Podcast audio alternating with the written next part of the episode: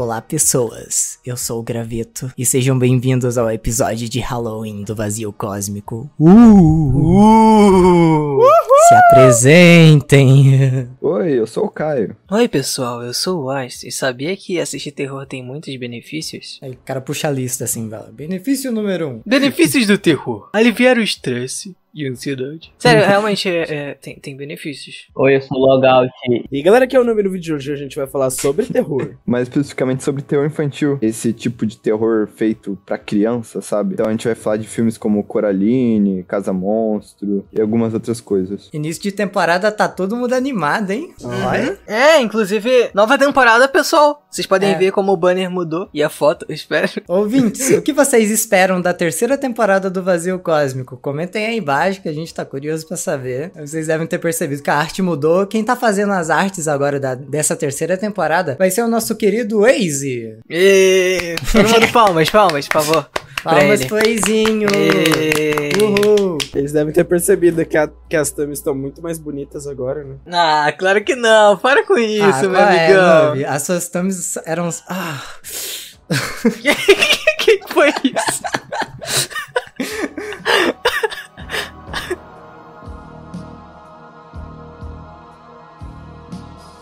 Então lista pra mim os benefícios do terror aí, que eu fiquei curioso. Os benefícios do terror? É, tu ok. não fez a listinha? Na verdade, eu não fiz, não. Mas sabia que con- consumindo muito, muito terror como forma de, tipo, relaxar, relaxar a ansiedade e ficar mais de boa, diminuir o estresse, as pessoas que, que assistem muito terror, elas têm tendência a, a ficar mais insensíveis com sustos e. Insensibilidade não é a palavra certa, eu acho que é mais uma... Não, a pessoa realmente fica mais. Ela, ela fica mais acostumada a consumir esse tipo de coisa e reagir é mais normal a isso. Ela fica mais perturbada, em outras palavras. É, talvez. Inclusive, acho que o que eu mais gosto no terror é que eu acho que é o gênero com mais característica própria, assim, de todos os gêneros de cinema, de filmes, tá ligado? Acho que não Dois tem nada. anos atrás, eu, eu escrevi um vídeo sobre terror e eu falo exatamente essa frase. Eu vi esse, esse vídeo. Cara, se autopromovendo, velho. Não, eu só tô apontando essa, essa coincidência. Tipo, tu fala cinema de gênero, acho que a primeira coisa que vem na cabeça é terror, né? Bagulho mais. É, terror é bem explorado, eu diria. Um bagulho que acontece muito é que, tipo, sempre que tô, tem um grupo de amigos sozinho, assim, tipo, sei lá, dormindo na casa de alguém, sempre falam, ah, vamos assistir um filme, sempre tem. É, sim, sim, tipo de noite, assim, tipo. Nossa, sim. Sempre é terror, galera não puxa. Ou- outra coisa. Ou elas, ou elas só falam sobre algo de terror. Tipo, teve uma vez que eu tava. que eu tava brincando de, sei lá, de. Polícia ladrão com meus amigos pelo condomínio. A gente ficou brincando por muitas horas, muitas horas. A gente tava, tipo, a gente terminou de brincar, era muito tarde. Aí a gente foi pra, pro corredor do, do bloco de um dos nossos amigos. E, e a gente entrou no corredor com o celular assim, e do nada a gente entrou num. A gente começou a pesquisar sobre o Michael Jackson, sobre, sobre se ele tava vivo ou não, onde ele aparecia e tal. E aí, dava, tipo, teve um, uma hora que a gente entrou num vídeo que ele apareceu no Brasil. Eu tava com muito medo. Tava muito tarde. E, e a gente tava entrando nesse assunto o tempo todo. Eu tava com muito, muito medo. E aí eu fui pra casa. Eu, eu embora. Medo do Michael Jackson. Sim, Mãe, o Michael Jackson. o Michael Jackson tá vivo. Uma, uma coisa que acontece muito é que, tipo, eu tô com meus amigos assim. Na, aconteceu quando eu era criança, na real. Tipo, eu tava com meu primo assim de noite. Daí a gente tava deitado na cama, tipo, a gente tinha que dormir, mas a gente tava sem sono. Daí a gente olhava assim pro teto e tinha umas sombras aleatórias da gente se mexendo, a gente começa a falar: O espírito, o espírito.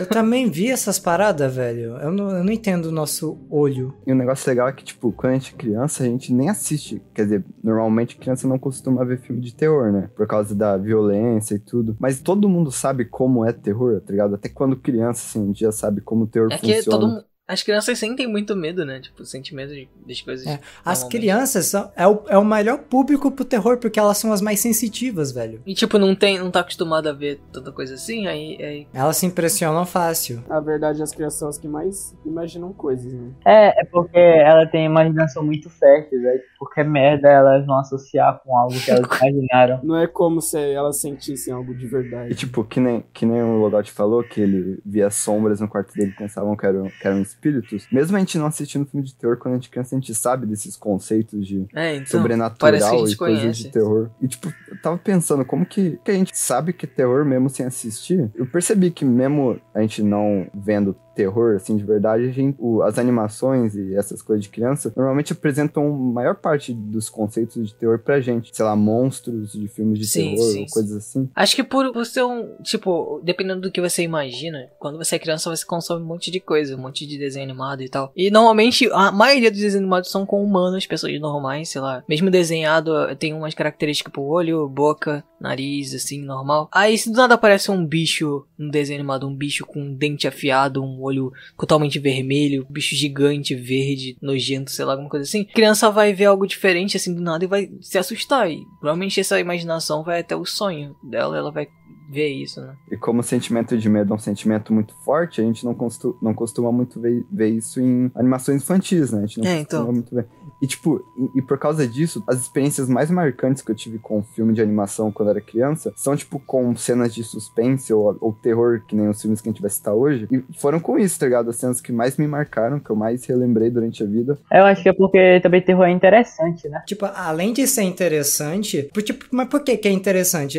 Principalmente porque quando é um contato novo. Quando a gente é, é criança, a gente teve contato com muitas poucas coisas. E aí quando você tem um contato com uma coisa pela primeira vez, é, é muito foda, sabe? É, o- é uma coisa meio mind-blowing. E é- eu acho que é por isso que a gente lembra tanto quando a gente assistiu esses filmes de terror infantil, essas animações com pegada mais assustadora, suspense, que nem o Caio falou. Essa coisa de, de sentimento novo que você falou, eu- eu, achei muito interessante também, foi porque os dois filmes que vocês recomendaram pra ver antes de fazer esse podcast, que foi Coraline Casa Monstro, eu nunca tinha visto eles quando era mais novo e, tipo, Sério? vida inteira, eu nunca tinha visto eles. Caralho, Sim, sim. bom. É, então, mas eu nunca tinha visto num momento na minha vida. E eu vendo esse- esses filmes hoje em dia, assim, tipo, crescido, eu não senti medo legítimo, assim, tipo, realmente, em algum momento eu senti muito medo. E eu achei interessante porque eu via momentos que, que eu tenho certeza que quando, se eu visse mais novo, eu sentiria medo. Com certeza eu sentiria medo quando eu era mais novo. Só que eu, eu vi isso pensando só nisso, só que eu não senti medo de verdade quando eu vi. Não, eu acho que outro fator que é,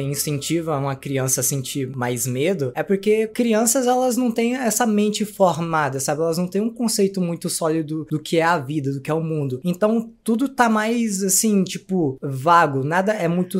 ela não é Sim, muito sim. cética. Ou seja, ela consegue ver uma coisa bizarra, assustadora e poder acreditar que aquilo é real. Quando você é adulto, você vê o zumbi e fala, tipo, ah, zumbi. Patético. Eu acho que a criança, que a criança consegue imaginar mais isso, porque é quando foge muito do comum, quando é algo muito diferente, Sim, porque total. a criança não vê algo tão diferente assim sem, e quando vê algo muito diferente, com certeza vai assustar. Outra coisa legal do teu, de teor em geral é que a pessoa que tá escrevendo o roteiro, ela tem que saber bem como usar esses elementos pra deixar a pessoa com medo ou Sim. qualquer sentimento, né? E uma coisa legal do teor infantil em particular, pro escritor tem meio que um desafio em que ele tem que fazer uma história de terror, mas não pode passar muito do limite pra não traumatizar a criança. né? Sim. não, isso deve ser loucura, né?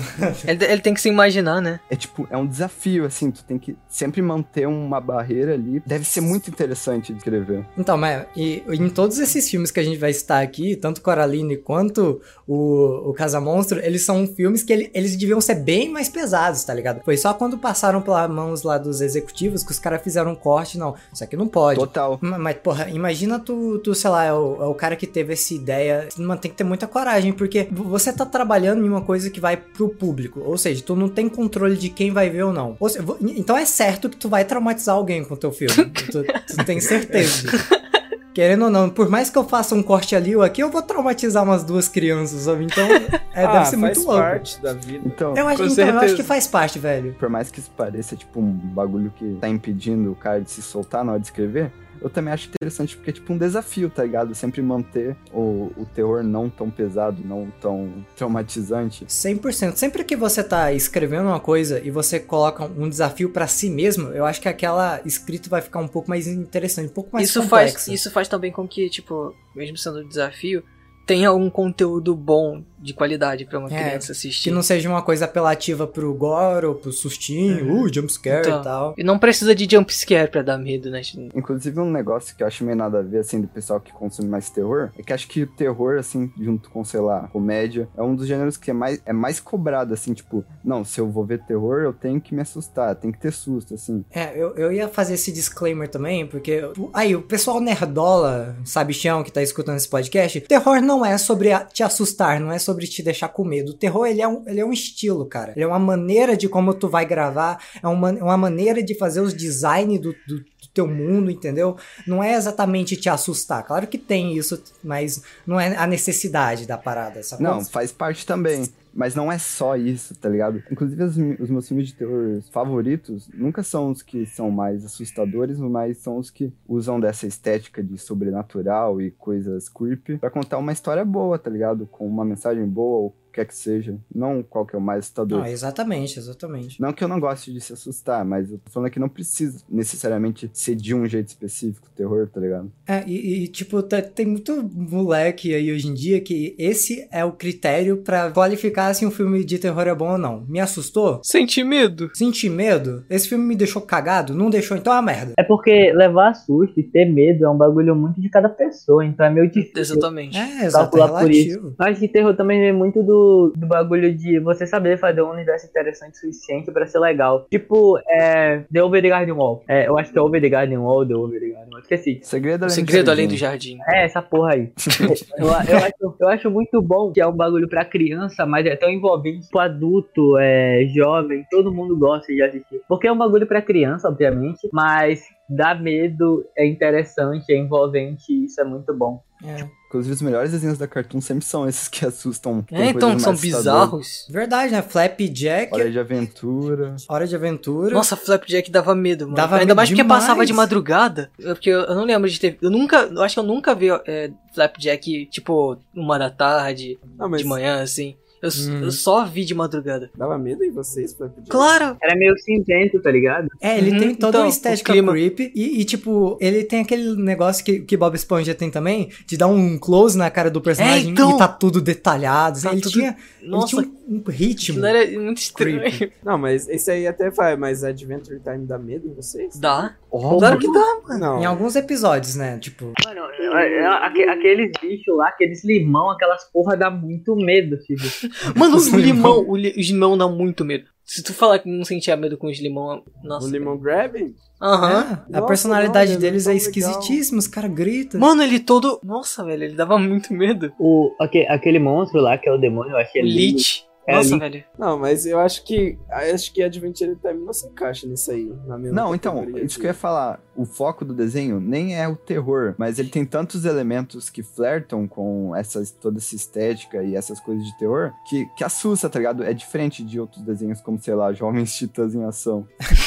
Mas é como a gente disse, é de pessoa pra pessoa. Tipo, você pode não ter sentido medo, mas dava medo pra mim. O, é que o Adventure Time, ele, é, para mim, ele tá mais, tipo. Ele tem uma relação grande com o terror, mas tá mais pra episódios específicos. Tanto É, que eu então, tenho sim. um trauma. Eu tenho um trauma fudido. Mas fudido com Hora de Aventura. Aqui, eu não sei se vocês lembram, mas tem um episódio, sei lá, lá no início do desenho, que é quando eles vão. Eles são convidados pra uma festa em uma mansão em cima de uma montanha. Daí chega lá, tá todo mundo fantasiado, Ah, eu ninguém lembro. sabe. Eu lembro, Ninguém sabe quem que convidou, quem que é o, o anfitrião dessa festa. E aí, o episódio inteiro é sobre eles tentando descobrir quem, quem é o anfitrião, tá ligado? E aí, um- cada um vai morrendo.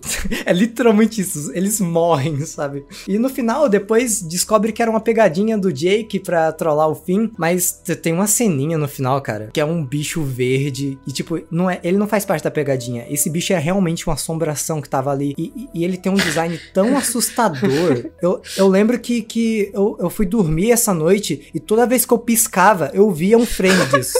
Eu não Nossa. consegui dormir, cara. Nossa, eu também tinha isso. de, Nossa, tipo, mano. quando eu me assustava com algo, eu, eu piscava e eu conseguia visualizar. Ficava na sua cabeça. Sim, quando eu era pequeno. Inclusive, tá ligado o It? O palhaço lá, o... Qual é o nome do palhaço do It? Pennywise. Pennywise. Então, inclusive, acreditem se quiser, eu acho mais assustador o primeiro palhaço do filme antigo do que o novo. Mas, Mas é, mano. Mas não, Não, é então, não, tudo é, mas- feio. Então, mas é exatamente por isso. Eu tinha mais medo do primeiro, porque eu meio que eu ganhei um trauma, assim, que eu vi uma thumbnail. Lembra da época dos palhaços assassinos? Eu tô ligado. Sim, eu Eu vi uma lembro. thumbnail com esse palhaço e, tipo, eu ia dormir, eu piscava e eu via ele, tá ligado? Frame. Esse bagulho de Nossa. piscar, de dormir e piscar com. Lembrado que bagulho que dá medo. É um bagulho que até eu falei em um vídeo, só que eu falei mais zoando. Mas foi uma vez que eu tava. Eu tava jogando um jogo de, de vestir Naruto e Sasuke Sakura no, no Clique Ah, eu Jogos. lembro de você falando disso. E aí tinha, tinha um frame de que era meio animal dos bonecos. Aí tinha, tinha uns três frames assim do Sasuke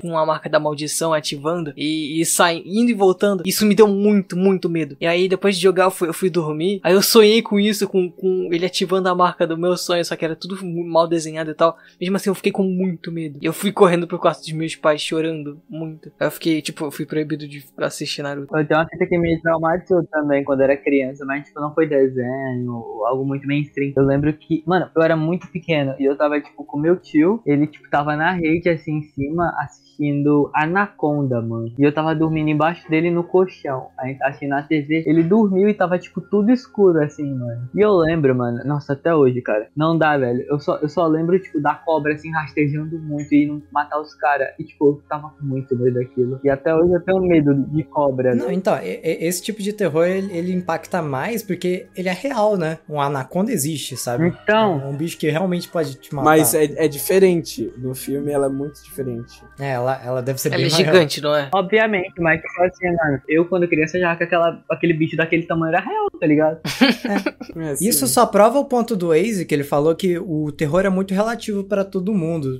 Ele, ele ficou com medo de uma marca do Sasuke. Então, O, o Logato tá com medo de uma cobra grande. E tipo, criança se assusta mais, mas criança gosta de terror. Vamos falar a verdade, o pessoal Sim, Criança sim. tem curiosidade. Eu tenho Sim, meus sim. primos, assim, eles amam ver coisas, tipo, assim, assustadoras, eles ficam procurando no YouTube. Sei lá, por que que não tem tanto filme assim? Quer dizer, eu imagino porque não tenha, né? Por causa que pode Eu não- traumatizar as Ai, crianças cara. e tal. Mas podia ter, né? Tipo, os filmes, esses filmes que a gente vai citar hoje são tão legais. Tipo, tipo tem, tem muita coisa de criança, tipo, não criança, tipo, mas que crianças faz, tipo, creepypasta, tá ligado? De coisa que Então, eles veem. Mano, não tem filme de terror pra criança que elas vão fazer. Elas vão procurar uns filmes que não são pra elas pra assistir, ou coisa no YouTube. procurar terror no Se YouTube, tivesse mais filmes como Coraline e Casa Monstro, não iam ter que pesquisar. Inclusive, bora, bora pros filmes? Bora falar dos filmes? Eu só quero falar sobre o sobre uma coisa. Eu queria entrar no assunto de filmes de filmes infantis de terror, falando sobre citando primeiro um filme que eu que eu assisti com vocês, que foi o o It, a coisa, o primeiro que eu vi que quando botaram na, botaram na Netflix. E eu, eu, eu tinha uma visão muito diferente desse filme do que eu tive. Quando eu vi os trailers, eu, eu sentia eu, eu pensava que era muito horrível, que eu ia, eu ia cagar de medo, ficar muito, porque eu sou uma pessoa medrosa. Só que quando a gente assistiu, eu, eu ri muito assistindo esse filme. Foi muito engraçado as cenas. Eu acho que eu só fiz isso porque eu, eu tô mais velho, eu consigo enxergar mais detalhes do que eu, eu ligaria se eu fosse mais novo. Se fosse mais novo, eu com certeza sentiria muito medo desse filme. Ah, mas ele é um filme com muita comédia, realmente. Tipo, eu acho que é a intenção Não, mas eu- deles. Eu tava um rindo, do eu tava rindo nas cenas que o, sei lá, o Witch tava correndo. Ah, aí, tá.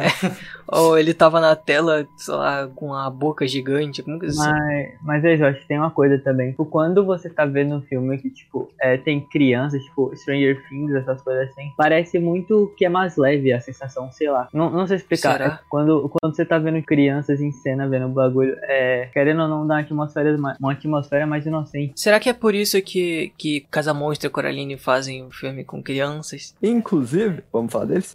Inclusive. É, então. Bora, bora. Quando eu tinha 10 anos, eu tinha uma pipa. Ah, que pipa maneira. Eu botava ela bem no alto, mal dava pra ver. Um dia, a pipa caiu. Eu segui a linha, ela foi cair justamente do outro lado da rua. Ali no gramadinho do Iparmenondas. Oh. Ele pegou sua pipa. É, o maluco pegava tudo que caía lá. Mas não é isso. A questão é que eu vi ele falando com a casa e beijando a casa. Além disso, Tá. todo mundo sabe o que ele fez com a Ué, esposa. como assim? O que, que ele fez com ela? Ele jantou a mulher! Tipo, eu acho, eu acho que o equilíbrio tava perfeito no filme de Casa Monstro. E eles botaram as três crianças lá, que antes tinha só o garoto, aí depois eles encaixaram um amigo dele, e depois a, a amiga que eles fizeram no dia. Essa troca de energia, sei lá, deles, eles conversando, interagindo, é, foi muito bom ver isso no filme. Sim, e o Casa Monstro é bem, é bem tipo homenagem a cinema de gênero mesmo, tipo de gênero de terror. Todos os elementos, tá ligado, que tu espera de um filme de Então. terror classicão, tá nele. É tipo um filme infantil, tá ligado? A comédia, a comédia comédia do filme é muito boa. Qual foi, o- tipo, eu, eu sei que o ex, ele viu agora, mas os outros, qual foram o primeiro contato com Casa Monstro de vocês? Vocês lembram, assim? Cara, eu não lembro exatamente a idade, mas eu lembro quando que eu era criança, assim, e tipo, eu vi ele na Cartoon, se eu não me engano. É engraçado que os- todos os filmes que a gente vai citar aqui hoje me marcaram, tipo, na minha memória, ficaram na minha memória, tá ligado? Eu não esqueci deles. Justamente por ser algo totalmente diferente. Pra mim, a cena da velhinha, da velhinha não, da mulher lá que possui a casa, morrendo assim, debaixo do cimento, aquilo ficou pra- comigo pra sempre, tá ligado? Nossa, pesado. esqueci. Esse foi um plot que também nunca esqueci, cara. A primeira vez que eu vi esse filme foi, foi na sessão da tarde. E eu acho que filmes que eu vi na sessão da tarde me marcou mais, porque é uma coisa que, sei lá, na- quando, quando a gente não tinha Netflix, essas paradas, era um pouco mais difícil de ter acesso a esses filmes. Então era, tipo, vai passar amanhã, meio-dia, é isso ou nunca, tá ligado? É agora ou nunca. É, mano. É- Era um evento, né, mano? Aham, e eu lembro que eu via, sei lá, propaganda disso. Eu ficava maluco, mãe, por favor, me deixa ver isso. Até hoje eu lembro muito de Shrek, porque eu só assisti porque a gente faltou no culto esse dia, tá ligado? Senão eu, eu não teria visto Shrek. E Casa Monstro foi isso, cara. E foi tão incrível, foi um negócio meio sair da Matrix, assim, porque é uma coisa nova que eu nunca tinha visto, sabe? Um terror infantil, um terror pra criança. Olha que loucura. Mas você sabia que era terror pra criança ou era só terror? Só medo? Eu não tinha esse conceito. É, para mim era, acho que era mais um terror, só que era o terror que chamava a minha atenção, né? Porque eu, eu conheci outros filmes, só que como eles tinham essa carga de adulto, é, com live action e tal, esses não me chamavam muita atenção. E o Casa Monstro, justamente por ser uma animação e tal, aí esse eu fiquei maluco pra ver. Foi na sessão da tarde lá e pá, velho. Pra mim é um filmaço. Quando eu reassisti ele esses dias, nossa, eu não lembrava que era tão bom. Pra mim é uau, assim, outro, um dos melhores filmes da Sony, pra mim agora. Um- uma coisa que eu gosto muito do Casa Monstro é aquela cena que, tipo, é, é comédia nessa cena, mas eu gosto muito dessa cena. Que eles vão no fliperama e tem aquele cara viciado lá. O cabeça. muito. É muito, é muito isso quando a gente é criança, tipo, tem. Sempre tem uma- um moleque adolescente meio esquisito que, tipo, a criança gosta muito dele, porque ele parece muito mais inteligente, muito mais da hora, tá ligado? Os nomes, os nomes dos personagens na dublagem brasileira são infinitamente superiores Incrível ao esse original. filme. Nossa, esse filme é tão bom do É o Bocão, é o Cabeça, É o magrão, é velho. o eu tô- Magrão. É Mas. Magrão, Magrão é muito nome desses caras que, tipo, nóia igual a ele, mano. A dublagem do magrão me quebra, velho. O jeito que ele fala gritando. Aí! O cara joga a, A garrafa. pipa assim. maneira. Oh, mas eu não gosto do Magrão nem um pouco. Eu adoro o magrão, mano. Eu Quando amo eu magrão. ser igual o magrão. A comédia desse filme é muito boa. Nossa, sim, Se velho. Intercala certinho, assim, entre terror e a comédia. E as piadas não são pra criança só. Nossa, aquela piada da, Da mãe, da mãe indo no cinema com, com o personal trainer. Homicídios, boa noite. Bocão, cadê seus pais? Meu pai tá na farmácia e a minha mãe foi ao cinema com o personal trainer dela. Essas, essas cenas são meio Shrek, assim, tá ligado? Aquela piada que tu entende só depois Então. que cresce, tá ligado? Pois é, mano. Eu, eu levei um choque vendo isso esse dia. Eu fiquei incrédulo que, ela, que o Bocão falou isso. sabe? Eu acho engraçado que a Casa Monstro é um desenho, tipo, muito pesado, mas também, tipo, muito engraçado. Isso é bizarro, porque, tipo, mano, é terror, mano, mas, tipo, tem umas cenas que é, tipo, muito filme de comédia. Tipo, Sim. muito, muito bizarro, mano. Sim. Muito bom. Isso torna ele mais leve. Além de leve, eu acho que torna também mais realista, porque quando tu coloca amigos em uma sala, eles eventualmente vão fazer esse tipo de dinâmica, sabe? De falar merda, contar piada um pro outro, Sim. se zoar. E isso é o que rola muito nesse filme do, do Casa Monstro. Ele, mano, tem uma cena que eu acho maravilhosa, que é quando eles conhecem aquela menina lá. Qual é o nome dela? Alguém lembra? Eu não lembro, mas é a nerd, Não. né? A menina. A menina da Casa Monstro. A menina Casa Monstro. Eles ficam meio gamadinho nela. Ele- ela entra no quarto, o Bocão tá falando com o pai dele. Aí ele vira assim e fala: Vai se fuder, vai catar coquinho. Aí tem cerveja? Mano, é muito bom. O, o que eu acho mais engraçado na Casa Monstro é a comédia, mas só que, tipo, a comédia, tipo, não sendo um bagulho forçado, é muito, tipo, sei lá, natural, não sei explicar. Tem, tem uma cena que a, que a nerd chega na casa vendendo doce. Aí a, a Jazz, não sei o nome dela, é a babá, ela fala. Ela fala: Você quer um conselho pra sua vida? Quando um quando um cara todo tatuado aparecer no fast food, entrega só o hambúrguer pra ele, não o seu telefone. E, e, mano, Pois e, é, e- e nesse filme tem umas piadas que eu normalmente acho sem graça e meio datadas, tipo, sei lá, piada dos dois dos dois gamados na menina disputando entre, entre si, ou piada de peido. Mas que nesse filme, por algum motivo, eu achei muito engraçado, tá ligado? O timing Então, é muito bom. Eu é, então, eu acho que é isso. É timing, é vibe, sabe? É a situação. É a dublagem também deve ajudar muito. O que me fez gostar tanto desse filme é porque ele, ele se enquadra muito num estilo que eu, de filme, assim, que eu, que eu almejo, que eu gosto muito. Que é esses filmes mais contidos que, tipo, não, eu tenho essa história. Todos os meus elementos nesse filme vão ser úteis pra contar essa história, entendeu? Tipo, tu pode reparar que o Casa Monstro, ele basicamente se passa inteiro dentro de uma rua, velho. Sim, é verdade. E, e eu acho isso genial, tá ligado? Porque ele não precisa sair dali. A história é naquela rua, é sobre uma casa o filme. E eu acho isso incrível, sabe? Como eles desenvolvem isso de uma maneira tão coesa, tão, tipo, conjuntada, sabe? Tudo tá no seu lugar. E como eles conseguem construir o filme todo, tipo, uma, um medo, assim, pela casa que tá na frente deles, tipo, tá tão perto essa ameaça. Tá, tipo, na cara deles. Eles não podem se aproximar. Ninguém, todo, todo o bairro inteiro sabe, a rua inteira sabe disso. E, tipo, a animação, eu não sei se eu gosto muito do modelo dos personagens. É, nesse filme eles usaram aquela técnica de motion capture, sabe? Só que não para as feições dos personagens, mas para os movimentos deles. Eles não usaram para as feições? Não, as feições não, mas os movimentos sim, tipo, o personagem mexendo o braço, andando, sabe? Eu não sei se eu gosto disso, mas o negócio que eu gostei muito, parte dela é por causa da animação, é que eles usam da animação pra fazer uns movimentos de câmera muito loucos, sabe? A câmera não fica quieta, ela vai pra um lado, dela vira assim, e depois. E isso andando. meu coração. Isso me conquistou na hora. A câmera desse filme é, uma loucura. Ela, ela sai girando assim, sabe? Ela tem uns ângulos que é 90 graus, sabe? Porque a câmera tá completamente virada. É um ângulo assim que tu, tu nu- nunca veria num filme de criança, sabe? Porque é um, é um ângulo muito arriscado, sabe? É uma coisa muito fora da caixinha. Tipo, eu quero que se foda, vou virar a câmera mesmo. Tchum! Eu assisti Casa Monstro com uma amiga minha em Cal. E aí, eu assisti on- ontem, anteontem, não sei. E aí ela falou que aquela cena que o, que o Magrão fala sobre, sobre uma história que ele sabia do. O Epaminondas, o Epaminondas. Epaminondas. Outro nome incrível da dublagem. Então, ela, ele, ele contou, ela, ele tava contando sobre como ele devorou a esposa, ele tava falando, tipo, encarando a câmera, e que ela sentia muito, muito medo disso. Inclusive, Epaminondas é um outro personagem incrível desse filme.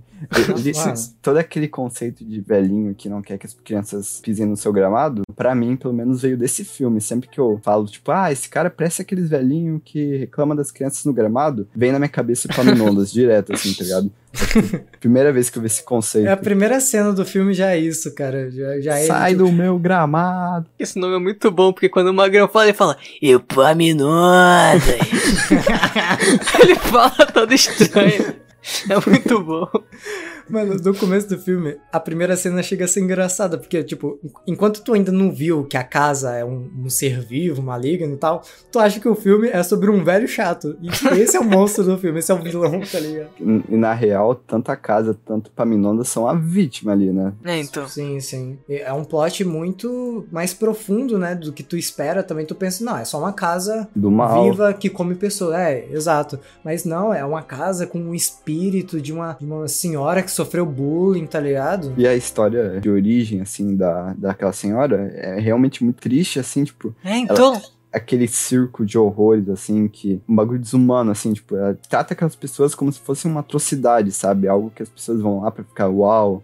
Isso realmente coisa. existe, não existe? Isso Existiu. realmente existiu. Existiu, né? O, Então, o existiu isso. circo era um negócio desumano mesmo que pegavam pessoas que eram é, despreza- desprezadas pela Então, humanidade pegavam os, os obesos, os anões, levavam pra esses lugares. né, e, e botavam eles numa vitrine. Tipo, olha, Então. olha que, que aberração aqui, sabe? E é triste que até depois que ela conseguiu fugir do circo, ela não conseguiu ficar em paz ainda, tá ligado? Por causa das crianças lá que ficavam Uhum. zoando ela e tal. E ela morreu por causa disso, por ela É. só ser diferente. Isso é muito triste. Eu só queria que tivesse um desenvolvimento mais naqueles flashbacks dela, porque ela não virou mais humana pra mim, sabe, depois disso. Porque é, é, se tu parar pra pensar, ela ainda queria matar aquelas crianças, tá ligado? Mas é porque, tipo, pra mim, para mim foi mais, tipo, eu consegui ver ela mais humana, porque deu pra ver como ela tem, ela não gosta nem um pouco disso pelos traumas que ela sofreu tendo, tendo sempre, tipo, os tomates que jogavam nela no circo, agora são pedras que as crianças estão jogando nela. Uhum. E isso tá irritando ela profundamente, tipo, mesmo de longe, mesmo as crianças só gritando pra ela, ela tá realmente não confortável com isso, ela não esqueceu isso, não abandonou, ela tá, não, ela não gosta disso nem um pouco.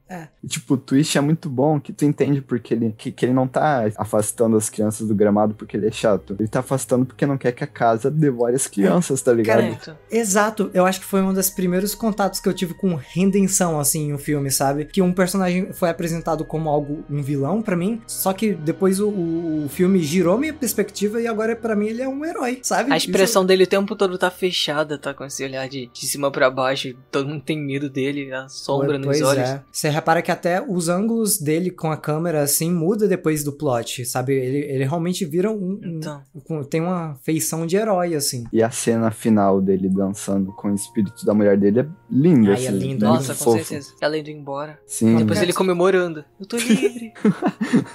poxa, eu não tinha pensado por esse lado. oh, mas falando dos personagens então, o protagonista ele é meio padrão? Eu não sei, ele, ele é o cara que mais sente medo de tudo, mas ele também, ele também toma decisões e tal, ele, ele tem umas ideias legais. Eu acho que o protagonista, entre todo o elenco, acho que o protagonista é o personagem menos interessante pra mim no filme.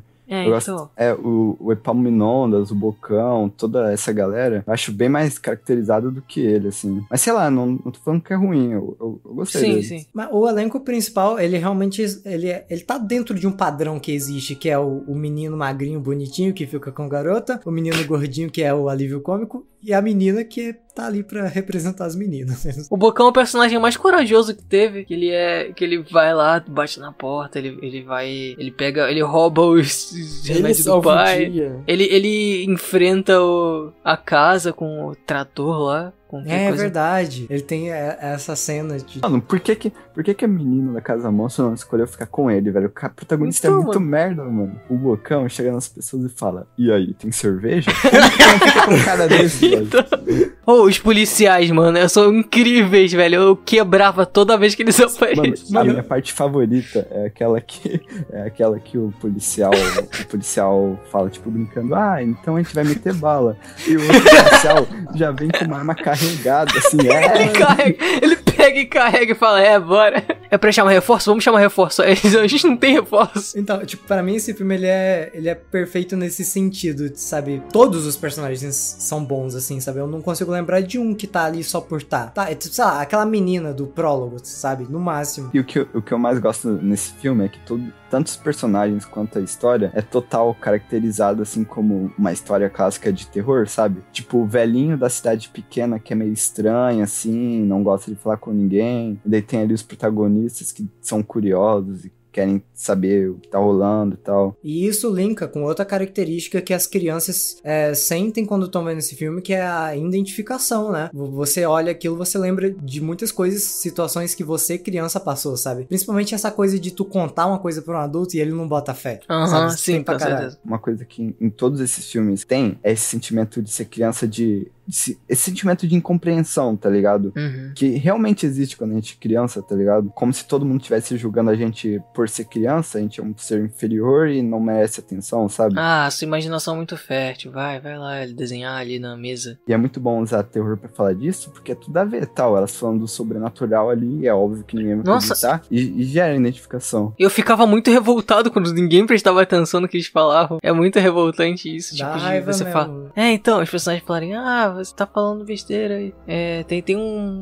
monstro nessa casa. Aí ninguém acredita neles. Isso é muito revoltante. E identificável. Mano, é- é- filmes eu, eu realmente não sei porque não continuam fazendo filmes de terror pra crianças, porque filme de terror pra criança, tipo, criança é o melhor público possível pra fazer filme de terror, sabe? Sim. Elas, elas vão acreditar naquilo, elas vão sentir medo da maneira que deve ser sentido, sabe? E, e elas se interessam também. Eu realmente não sei porque não continuam fazendo filmes assim. Sobre o sentimento de incompreensão que a gente sente quando é criança, onde mais tem isso nos filmes que a gente vai citar aqui é o Desventuras, que é total isso o filme inteiro, assim, as crianças falando ali a verdade do cara é um assassino e tal, e ninguém levando fé, sabe? Ninguém escuta elas. Que filme é esse? Desventuras é um filme sobre crianças se fudendo. Uma hora e meia disso, sabe? Crianças sendo incompreendidas e tomando no cu.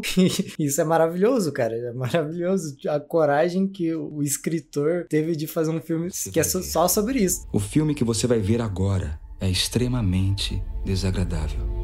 Se quer ver um filme sobre um pequeno elfo feliz, com certeza deve haver muitos lugares vagos na outra sala de cinema. Entretanto, se você gosta de histórias sobre órfãos inteligentes e até certo ponto bonitos, incêndios suspeitos, sanguessugas carnívoras, comida italiana e organizações secretas, então fique, porque eu irei contar cada passo doloroso das crianças Baudelaire. Meu nome é Lemon Snicket e é meu triste dever relatar esta história. Quando eu era criança, eu nem entendia o nome Desventura, sabe? Mas hoje eu sei que é exatamente isso. Se fuder. É, é isso o conceito de desventura. Tanto o filme quanto o livro que, que é original, né? Que o filme é uma adaptação. Eles foram criados justamente por causa desse conceito de pegar esse negócio de que filme pra criança tem que ser algo bobo e divertidinho e desconstruir isso, sabe? Fazer um bagulho, o personagem só se dando Uhum. mal, num cenário escroto, assim. Tanto é que o filme começa com, tipo, começa como se fosse um filme stop motion infantil ali, bobinho. Tem uns coelhinhos cantando, tem, um, tem uma musiquinha feliz. Daí do nada o filme só corta, assim, e o cara falando: Ah, se você espera ver um filme assim, bobinho divertido, esse não é o filme que você vai ver hoje. E corta pro filme que, que é incrível, assim, é desventuras mesmo, sabe? Acontecendo É. com as crianças. Eu acho que esse filme foi meio incompreendido, porque quando tu para pra analisar assim, é quase que um tapa na cara. Tipo, tá vendo? Vocês não precisam seguir esse padrãozinho pra fazer filmes. Você pode fazer uma história infantil, pesada, com, com coisas ruins acontecendo, sabe? Nem tudo tem que ser colorido e vibrante. Parece que o pessoal ignorou essa mensagem, sabe? Vocês estão falando de que série? Desventuras, Desventuras em em série. É um filme, um filme. mas que se chama Desventuras em série. Eu nunca vi, eu nunca vi. Uma das coisas que eu mais gosto desse filme é o estilo dele. Os cenários são todos, tipo, um bagulho maluco, assim, surreal, sabe? Umas casas com um formato muito estranho, assim. Aquela fotografia meio morta, assim. É tudo muito da hora de ver. É real, diferente do que a gente tá acostumado, sabe? Os créditos de Desventura é um dos meus créditos favoritos ever, assim, sabe? Porque é tudo uma animaçãozinha, tocando uma música creepy do Thomas Newman. A estética desse filme é muito perfeita, cara. Do figurino, o, o filtro escuro que tu falou. E a gente tava falando de suspense no início. Acho que esse filme de todos que a gente citou aqui é o que melhor lida com suspense, o que mais me deixou, tipo, aflito. Porque, tipo, ele- esse filme ele brinca com situações de vida ou morte, sabe? Ou eles saem daquela situação, ou eles morrem. Mano, a cena do trem, velho, foi a cena que mais me marcou do filme inteiro quando eu era criança. Porque um bagulho muito chocante, velho. As crianças vão morrer atropeladas por um trem, velho. O que me marcou nesse foi a cena da casa. Ah, nossa. Todo o arco da casa eu, eu gosto muito. Ei, tu viu esse filme ou só eu e o Caio vimos? Eu nunca vi esse filme. Só vocês Caramba, dois. só nós dois viu, velho? Não é possível. Mano, vamos sair daqui. Ver, ver- Depois desse podcast a gente vai assistir esse filme que é bom demais. Beleza. Eu vi as imagens aqui no Google e parece um bagulho meio. Tipo, uns filmes muito bons antigos que eu gostava. Que era aquele filme de Narnia, tá ligado? Tem uma é, vibe. tem uma vibe bem Narnia. Ele tem uma vibe meio fantasia, realmente, assim. Eu não sei se esse filme ele adapta, tipo, eu não sei se ele faz jus ao legado do livro, mas eu gostei do filme, eu recomendo, assim. O que eu conversei com os fãs do livro é que o filme, ele meio que. Ele, ele conta a história principal, sabe? Ele não se expande para aqueles outros mistérios que é apresentado no decorrer do filme, como aquela parada da luneta, do olho, sabe? Essas coisas que ficam meio jogadas, acabam ficando meio é, sem, sem uma finalização, porque é um filme, né? Uma hora e meia. Eles não, e os livros são vários, então. Ah, mas sei lá, pra mim é perfeito mesmo assim. E- esse foi um filme que, tipo, causa desse nome complicado, eu vi ele na Cartoon, me marcou demais, eu achei um filme muito bom e eu não sabia procurar ele pra ver de novo, sabe? Eu passei anos da minha vida procurando esse filme porque eu não sabia esse nome complicado dele. Até que a Netflix resolveu fazer uma série e aí eu vi, ah, é, é isso aqui, cara, Desventuras. A série é boa da Netflix? Eu não assisti muito não, mas eu preferi o filme. Assisti três episódios só e eu acabei preferindo o filme, assim, sabe? A falar sobre qual agora? Não tem outro antes, não? Vocês podem pux- puxar o filme que vocês quiserem, tá? Então, galera, agora eu queria falar sobre Coraline. Falar sobre o melhor filme. Eu entro e saio a hora que eu quero. A outra mãe odeia gatos? Ela não é nada igual às outras mães que eu conheço. Como assim? Ela é o máximo. Você deve estar pensando que este mundo é um sonho que se tornou realidade. Mas está enganada. Eu, eu acho que Coraline, cara, ele criou um estilo. Coraline, no, no momento 2009, o dia que esse filme saiu, criou um estilo que é, que é esse meio adap- adaptado do, do Tim Burton, que o cara que pegou pra dirigir esse filme, ele, ele tornou dele. Porque toda a estética, sabe, foi evoluindo disso pra outras obras, sabe? Tem um jogo chamado Little Nightmares que é total esse jogo, total, assim, os designs de bichos meio é, magricelos, sabe? Braços longos, essa coisa que tem muito no Coraline. Inclusive, o diretor desse filme, que é o Henry, o tem esse estilo que é meio que adaptado do Tim Burton, porque ele, ele dirigiu o filme O Extremo de Jack, que o Tim Burton produziu, mas quem dirigiu foi ele. Então, tipo, o talento dele com stop motion já vinha de lá, do Extremo de Jack, só que aqui o bagulho é outro nível, tá ligado? O stop motion aqui é incrível. Inclusive, a galera acha que o Estranho Mundo de Jack é do Tim Burton, tipo, que, que, que o Tim Burton dirigiu. Não, foi o, foi o Henry Selick, qual é o nome dele? Henry Selick. E olha que a Disney tem culpa nisso aí, hein? Porque ela vende o filme como filme do Tim Burton. Se tu procurar agora um, um pôster de Extremo de Jack, vai aparecer tipo Tim Burton, tá ligado? Sim, e pior que, tipo, eu gosto do Tim Burton, mas eu, eu acho que ele é meio cultuado, assim, tipo, Até demais? até demais. Superestimado? Eu acho que ele, ele, ele errou muito na carreira dele pra ele ser tão aclamado, assim, sabe? Mas o que, é que ele criou de incrível? Ele criou todo esse estilo É gótico. que ele criou uma, um estilo, ele criou um estilo tá ligado? É, tipo, A Noiva Cadáver pra mim é o maior acerto dele, né? Eu acho que o Noiva Cadáver deve ter sido dirigido por ele, pelo menos. Eu, eu, eu gosto muito do Coraline, que tipo, as cores de Coraline aquele bagulho cinza e tal, mas quando vai pra parte lá da mãe, meu Deus, as cores são tão lindas e tipo, tão cheias. Faz até sentido pra, pra o plot do filme, que é aquele bagulho de tipo, na casa da outra mãe é bem melhor assim. Tudo é mais bonito e caralho.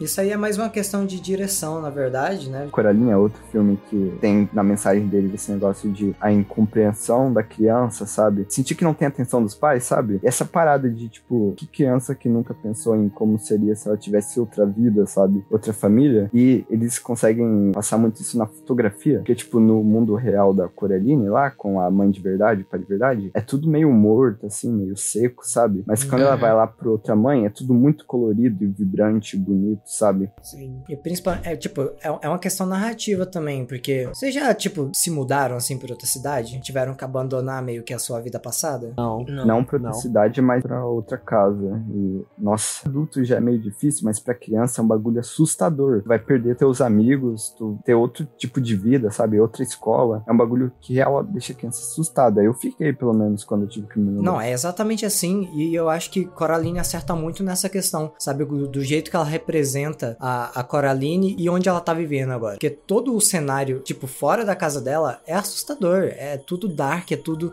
aquele clima de chuva. Ela também cita que ela tinha os melhores amigos dela quando ela vai pra casa, pra dentro daquela casa perfeita lá. E aí mostra ela, ela falando com os melhores amigos dela, falando que ela tinha melhores amigos e tal. E que, tipo, era uma coisa que ela queria falar com os amigos dela, só que ela não, não podia falar, não sei porquê. Mas que lá naquele mundo perfeito ela consegue. Porque a maior parte do filme é ela falando, porque ela fala muito, ela é uma personagem muito extrovertida, ela, ela gosta de conversar e ela quer interagir com as- coisas e tal. E ela tenta chamar os pais, e os pais não dão atenção, ela fala com a mãe, eles só querem trabalhar. E aí ela vai explorando até ela ir pra outro lugar. É, e, e, tipo, isso que tu falou, que a Coraline fala tanto. Ela fala tanto, cara, que os caras tiveram que criar personagens pro filme pra dialogar com ela, porque no livro ela fala mais. Só que ela fala com ela mesma, então, tipo, no filme não ia ficar legal. Aí eles inventaram o, o Ibe lá pra ter umas cenas de diálogo a mais, sabe?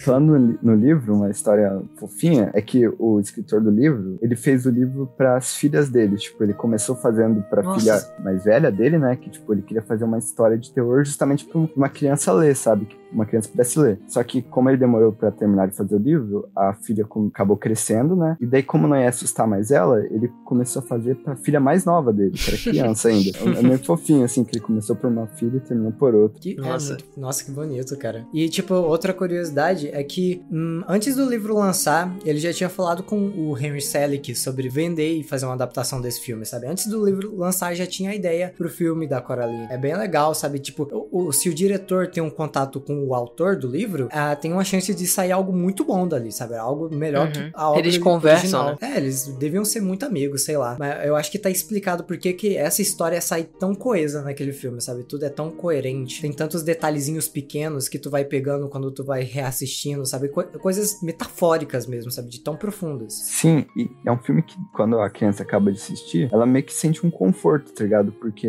esse filme basicamente é sobre crianças que se sentem, que sentem que não recebem a atenção dos pais, né, por causa do trabalho e tal. Mas e o filme termina com tipo a Coraline meio que compreendendo mais os pais, sabe? Valorizando mais o que ela tem com os pais dela, sabe? Vendo Uhum. que não é a pior É. coisa do mundo, que podia ser pior. A, a mensagem do filme pra mim é que, tipo, se você quer escolher viver no mundo real, você tem que aceitar as pessoas sendo imperfeitas, sabe? As pessoas no mundo real, elas têm falhas, elas erram, elas não vão te agradar sempre, mas se você quer viver no mundo real, tem que lidar com isso, cara. E pra mim, é, esse é o plot bonito, assim, do filme, sabe? Quando ela aceita que eu não vou ficar nesse mundinho perfeito, onde a, a minha outra mãe me dá tudo que, ela, que eu quero, quando eu quero, e, e ela reivindica isso e quer voltar pro mundo real, mesmo que Eu lá acho- não seja perfeito. Eu acho isso muito bonito. Eu acho muito legal quando. A, a última vez antes dela de- dela perder os pais dela, dela pe- perceber que ela não vai mais poder ficar com os pais dela. E o dia tá chovendo muito e tá tudo cinza. Ela tá tentando falar com eles no carro, mas eles só estão prestando atenção no trabalho e ele tá preocupado com isso. É, ele, ela, eles passam no- numa loja de, de roupa. Ela compra uma luva diferente, a cor diferente da luva, a cor preta, sei lá. E ele, ela volta e depois, tipo, desse dia assim que ela não, ela não recebe nenhuma atenção, ela vai de novo pro mundo perfeito. Mas quando ela volta, os pais dela não estão mais lá pra receber ela, os pais de verdade. Que ela sabe quais são os pais de verdade e os pais que não são de verdade. E ela tem esse baque porque pra ela ficar naquele mundo, ela tem que mudar. Ela tem que perder os olhos e tem que, ela não pode mais falar com as outras pessoas na vida real, ela tem que ficar lá pra sempre. Inclusive, esse negócio dos olhos é um bagulho perturbador, né?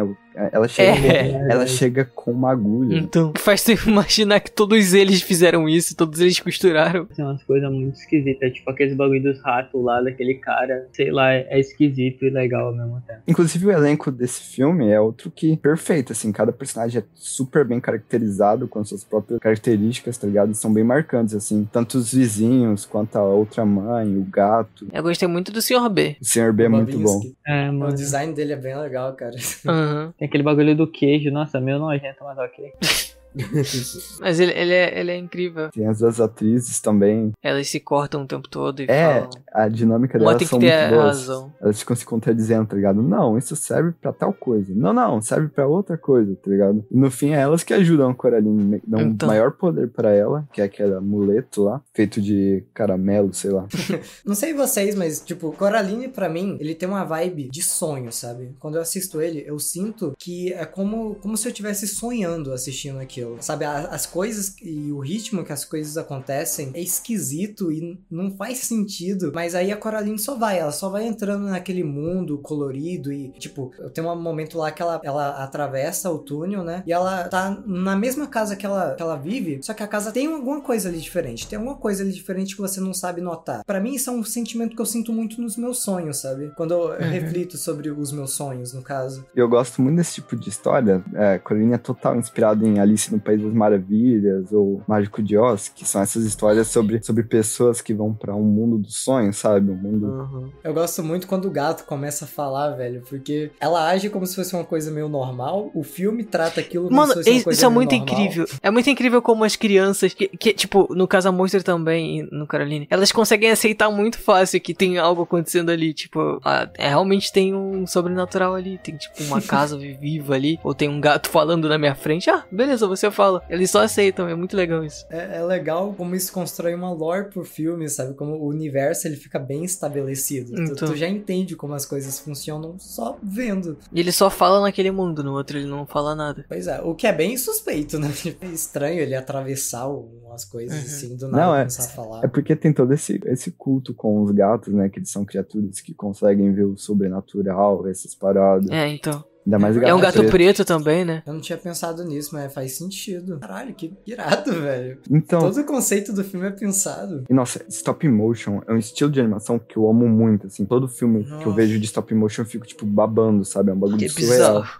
Sim, mano, porque causa um estranhamento que aquilo são coisas reais, são tipo bonecos, só que ao mesmo tempo tão animados, sabe? Não sei, é, é estranho Sim. de ver, que é muito bom. É estranho, mas é, ai, é- ai, Essa estranheza que é o charme da parada. E, e para mim, o stop motion é o mais perfeito, assim, pro terror infantil ever. Porque ele é real, sabe? Porque ele não é como uma animação em 3D. Porque por mais que a tecnologia avance e você tenha ali um 3D realista, lindo, não vai ser a mesma coisa que um stop motion. Porque o stop motion ele é real, ele é palpável. Você sente que tu consegue tocar naquilo, sabe? E nossa, e o stop motion de Coraline é tão bem feito, sabe? Tudo tão fluidinho. Sim. E, e eles fazem uns bagulhos super difíceis, tipo uns movimentos de câmera que, nossa, fazer aquilo em stop motion, frame por frame, imagina o trabalho que deu. Não consigo nem imaginar. Aquela cena da mão, é, tipo, da, da porta vindo na direção da, da outra porta, aquilo é muito incrível. Quando ela tá fugindo, ela pega a chave, ela tranca, e a, a porta bate e a- parece que a parede vai pra frente vira, sei lá, alguma coisa assim, impressiona de verdade. Aquilo é muito incrível. A direção tem um trabalho imprescindível nesse filme. O terror e a direção eles andam muito um do lado do outro, né? Se você não souber dirigir o filme direito, você não consegue fazer um terror direito. Mas o Coraline ele se destaca por causa desses momentos assim que não sei, o mundo tá se desbotando, sabe? Uhum. Aquelas cenas lá mais pro final, que a câmera dá uns movimentos mais loucos. Eu- E eu, nem sei como que tu faz isso num stop motion, sabe? Teve momentos do filme assim que eu literalmente falei, como que eles fizeram isso, tá ligado? que eu não consigo entender. Não dá nem pra É imaginar. fake, é fake. Uma coisa que eu acho muito legal nos, nos dois filmes, que é como que como eu imaginei as crianças. Porque a vida delas é tão normal, eu imaginei que aquilo tenha sido tão divertido no final, quando elas saíram vivas. Elas acharam divertido. Porque a, a Coraline, eu me identifiquei com ela porque ela se mudou pra um lugar, ela não tem amigos, ela não conhece quase ninguém. E ela é uma pessoa que quer falar muito, ela quer brincar, se divertir, sei lá. Só que ninguém dá atenção pra ela. E ela fala isso diversas vezes, tipo, você parece com os meus pais, eles não me ouvem. Ela fala isso em uma parte do vídeo, do não do filme. Ela se expressa muito, isso é muito É, então, é muito legal. E eu, eu me identifiquei porque teve uma época na minha vida que eu tava, eu tava morando em uma casa, lá uma casa bem grande, e eu não tinha nenhum amigo pra brincar comigo, não tinha ninguém, nem vizinho, nem nada, só podia ficar em casa o dia inteiro. Não tinha internet, não tinha computador, eu só tinha, eu quase não tinha brinquedos também, então eu só podia ficar, ficar em casa, no chão, sei lá, correndo pela casa e fazendo nada. Explorando a casa. É, então, exatamente. Pra mim, esse pra mim é o maior charme do Caroline ever, que, que faz o Coraline ser. Eu falei Caroline? Falou.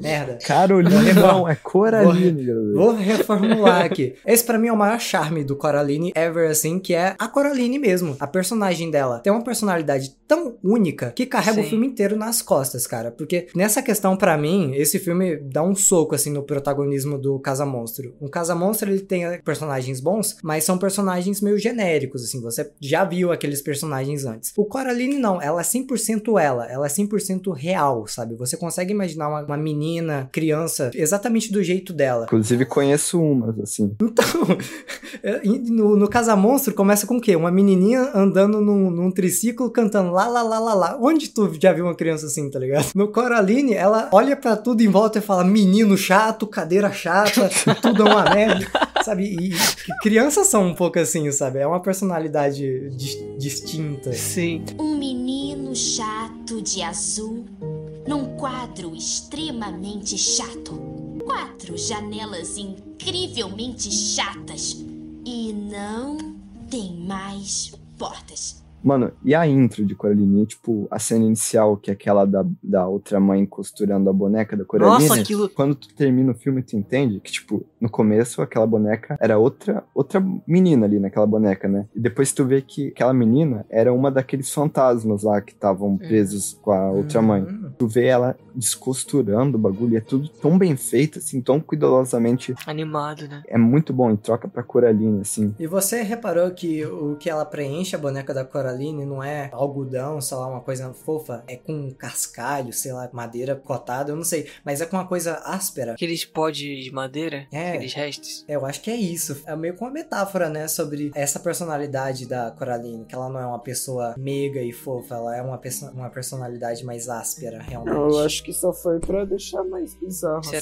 Será? Que não foi os dois? O filme inteiro tem simbologia, Noob. O que, que tu acha que significa aqueles Ela, ela olhos de botou, botões? ela só botou coisinha da boneca. Todas as bonecas que a, a outra mãe faz, ela usa algodão. Aí exatamente na Coraline ela usa essa coisa mais dura. Não, mas sabe? mostrou Tipo, ela botando algodão nas outras? Mostra um momento lá que rasga, eu acho. Não sei, eles mostram outra boneca e a boneca dá uma rasgadinha, dá pra ver que tem espuma nela. E depois, no final do filme, quando tu, tu vê todo aquele plot das crianças presas, que tu entende aquele negócio que, tipo, a boneca era da avó do. O Ibe. Do Ibe, isso. Era da avó do Ibe, né? Dele entrega pra Coraline, né? Porque é igual a ela. É, aquilo foi muito estranho. E depois ele fala: Não, a minha avó falou que tem que dar Ela pra quer de ela, que ela quer de volta. Por que, que ela quer de volta? E no final tu entende, porque era a irmã dela que sumiu e tal. E tava Pois presa é. lá com outra mãe. É aquele roteiro construidinho que te dá informações no início que são só reveladas depois, né? Uhum. Pro meio, pro final. O bagulho que eu gosto da Coraline é, aquela, é aquele personagem que era pra ser um personagem chato, mas todo mundo gosta dele. Isso é difícil de fazer, porque é muito fácil fazer uma criança chata pra caralho, mas só que fazer uma criança carismática que você se identifica assim, tá ligado? É muito. Uhum, sim. E, é, Então, pra mim, ele- o criador da Coraline acerta nisso, porque ele não fez só uma personagem estereotipada, fez uma personagem real, realista. Uma personagem que tu se identifica, que tu consegue imaginar no mundo real. Ela, ela faria TikTok na vida real. Não, eu acho que a Coraline ia zoar TikTok na internet. Sim, acho com certeza. É, sim. Tem a cena, cena que eu adoro da Coraline, que ela, ela é muito ela é muito brava, velho. E quando ela tá tentando explicar pro Ibe, uma- falar pra ele da, da situação bizarra, ela fala de um jeito muito difícil de entender. O Ibe não acredita, claro, e ela começa a tacar sapato nele, velho. Ela fica muito brava com ele. Eu acho isso muito bom, sabe? Essa personalidade forte dela. É muito bom essa relação dela com o Ibe, tipo, quando ela vê que a outra mãe fez o Ibe não falar naquele outro mundo, ela fica, ah, e ela fica feliz, tipo, ah, ótimo. Ah, legal. Ela pode falar mais. Uma coisa que eu achei bizarra também foi os ratos do Boom, Boombisky. Eles conhecem a Coraline, eles têm informações sobre aquele outro mundo. É, mano, é muito bom aquela cena que, tipo, ela ele fala, ah, cara, Coraline, o- os ratos me falaram pra te dar um aviso, daí cuidado com outro mundo, alguma coisa assim. Então, Como ele não acredita nessa- nisso tudo, né, ele fica, ah, não, não sei o que eles deram neles hoje. É, esses ratos às vezes se confundem. Deve estar comendo demais. Aí depois ele, ele fala, tipo, ah, eles erraram seu nome, eles estão te chamando de Coraline, mas é Caroline. É, então, outra coisa muito boa é que todo mundo erra o nome da Coraline no Então. filme. Todo mundo chama ela de Caroline, tá ligado? Piada muito boa. E, e eu tava falando isso com eles quando- enquanto eu tava assistindo. Tipo, Coraline soa muito melhor. A pronúncia, assim, ela rola muito melhor pra mim, eu acho. Coraline. É um nome muito maneiro. É muito bom que o, o pai e a mãe do, da Coraline, eles não têm nome, é só pai e mãe mesmo. Sério? Aham, é só Eu pai e mãe. É. é o objetivo deles no É filme como, também. é como as crianças chamam o pai e a mãe. Gente, acabei de lembrar aqui, mas o pai e a mãe da Coraline tem nome sim. Mel Tem? Jones e Charlie Jones. Ah, Ah, tô tá, olhando no sabia. MDB, cala a boca. Fala. Eu não Vai vi eles falar. falando o nome do- dos Pois pais. é, certeza que não fala. Qual, qual o sentido? A Caroline vai falar, ai, ô Jones. Mas tá escrito aqui no, no Google. Outra coisa muito boa desse filme é a trilha sonora, nossa. É muito boa, é muito marcante, assim. Todas É, as músicas combinam total com o filme. Eles usam instrumentos, assim, tipo, que ficam meio de lado na maioria das composições de filmes. Que é esses instrumentos de. Eu, eu- eu não sei, sabe aquele triângulo que tu bate e faz um som meio agudo? Tipo, pim. Esse, Sei. esse tipo de som. Eles usam muito esse tipo de instrumento de bater e fazer prim. E eu não sei explicar, mas é, é muito bom. Isso é um, é, é um tipo de música que consegue conectar com o nosso medo, eu sinto. um Sim, pouco. total, total. E, nossa, quando eu vi Coraline quando era criança, eu fiquei muito assustado. Principalmente por causa daqueles olhos de botão. Acho que é aquilo que mais assusta, tipo, quando eu. Que o olho é um bagulho muito característico. Um, um Uhum. rosto não é a mesma coisa sem os olhos. Daí tu vê aquele olho substituído por um, Um botão. um botão, tá ligado? Tira toda a expressão. Imagina eles costurando isso. Eu queria ter muito visto o Coraline mais novo, assim. Quando eu vi, eu não senti medo. Eu só, tipo, eu achei incrível e tal, mas eu queria sentir medo, realmente. Sentir isso que tu tá falando, cara. O que vocês sentiram, assim? Vocês viram mais cedo? Eu, além de sentir medo, obviamente, né? Eu também fiquei muito interessado. Que, tipo, esse negócio de sobrenatural e essas histórias bizarras, assim, me chama muita atenção, sabe? A minha coisa favorita em terror é isso. Pegar toda essa roupagem de terror pra contar uma história cheia de metáforas e mensagens, sabe? E também eles não precisam explicar o porquê daquilo existe. Aquilo existe, dá medo e é por isso que tá lá. E eles eles explicam ah, a origem do, do porquê a, a mãe existe, de onde ela veio. E o pior é que isso tem explicação. Eles só não quiseram colocar. Justamente pra isso. Porque no livro, se eu não me engano, tem, tipo, a outra mãe, ela já foi humana, sabe? Aconteceu alguma coisa com ela que ela virou aquilo. Mas tem um contexto. O nome dela é Beldan, né? Aham. Belda, alguma coisa assim. Beldon, Beldon, né? De jeito nenhum! Não vai costurar botões nos meus olhos! Ah, mas você precisa dizer um sim se quiser ficar aqui. É tão fininha que nem vai sentir. na- Ai! Mano, mas uma coisa que eu. O motivo de eu não ter. não conhecer tantos filmes de terror infantil que vocês estão falando. É porque, primeiro, que eu, eu não iria aguentar ver isso quando eu era mais novo. Eu ia com certeza não dormir todas as noites. Também porque eu não era tão estimulado a ver isso. Porque minha mãe se preocupava em eu não conseguir dormir. Então eu não via de qualquer jeito. Eu não- nunca explorei muito esse universo de filmes de terror quando eu era mais novo. Eu entendo. Eu, eu era muito cagão. Eu entendo também. Fazer filme pra criança é um negócio complicado, né? Porque, óbvio, tu tem que se censurar muito, né? Porque, obviamente, é um filme pra crianças. Mas acho que isso limita muito, assim, o, o que pode ser explorado numa animação infantil, sabe? Às vezes o pessoal tem a impressão de, não, se é pra criança, tem que ser algo bobo e algo que divirta, assim. que- Uhum. Acho que o que mais exploram em animação, assim, em filme de animação, é, sei lá, musicais e comédia, né? Mas essas outras coisas, como terror, ficam meio de lado, sabe? terror é muito interessante pra todo mundo, tá ligado? E só por ser interessante, você já consegue criar uma história boa, tipo Gravity Falls. Porque não tem tanto terror em Gravity Falls, mas a estética aterrorizante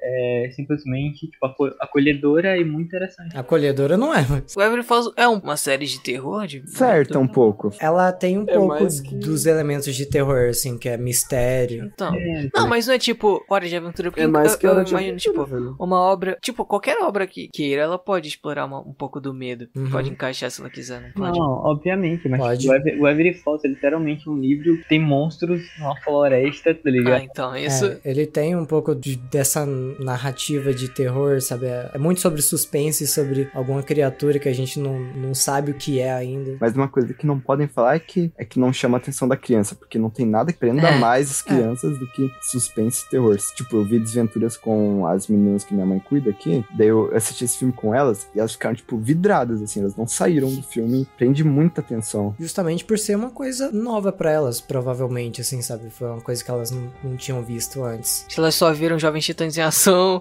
e- Essa geração, é, tipo, depois da nossa, que já. A nossa geração já tomou no cu. A, a geração que vai vir agora tá muito ferrada. Vai crescer muito leite com pera, eu tenho certeza, velho. Porque eles não vão ter esse tipo de conteúdo, sabe? E Pior, que desde criança a gente já curtia muito isso, tipo, mesmo não tendo, a gente criava com, tipo, creepypasta, com Five Nights. Mas eu acho que querendo ou não vai ter um. Vai ter alguma, alguma coisa, tipo, sempre tem algum, algum conteúdo que seja mais. tenha uma qualidade mais superior ou que explore outras coisas e que as crianças vão encontrar. O único problema é que o lado de distribuição desses desenhos pode muito com, com esses filmes, porque, tipo, por exemplo, desenhos como Hora de Aventura ou Steven Universo, que não é terror, mas, tipo, são mais complexos e mais bem feitos, o Cartoon simplesmente caga pra eles pra priorizar os Jovens Titãs em ação e esses desenhos mais bobinhos, sabe? É porque dá mais certo, tipo, eu, eu, eu queria muito ouvir a opinião de vocês, tipo, por que vocês acham que esse gênero terror infantil tá acabando? Por um lado, você tem isso dando muito certo, o Casa Monstro foi um sucesso, triplicou, assim, na bilheteria, mas por outro, outro lado, Coraline fracassou, velho, quase não bateu ali o, o necessário, quase não se Uhum. pagou na bilheteria. por causa da, da censura e da distribuição desses desenhos, tá ligado? No cinema mais mainstream, assim, tem muito do bagulho do o que o adulto acha que vai ser bom pras crianças, tá ligado? Ah, criança, vamos fazer um desenho bobinho, assim, vamos fazer piada de pum e, e pronto, acabou, tá ligado? Essas histórias mais únicas, mais bem feitas, ficam meio que de lado, assim, por essas empresas, tá ligado?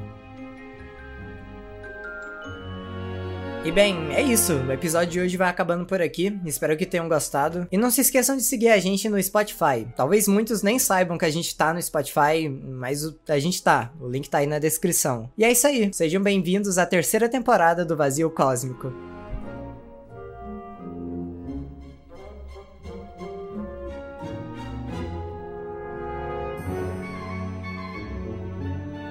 O pior é que, tipo, a gente hoje em dia sendo adulto, adolescente, é, a gente tem bem mais medo de, tipo, coisas que não são tão visuais, são mais conceitos, Sim. tá? Conceitos vagos que... É conce- É. Então, conceitos vagos. É, é isso que assusta adultos hoje em dia. É. Pensar em coisas, em, em ideias. Medo de não conseguir pagar o boleto no final do mês. Dá real pra fazer um filme de terror pra adulto que o cara tá com as contas atrasadas, tá ligado?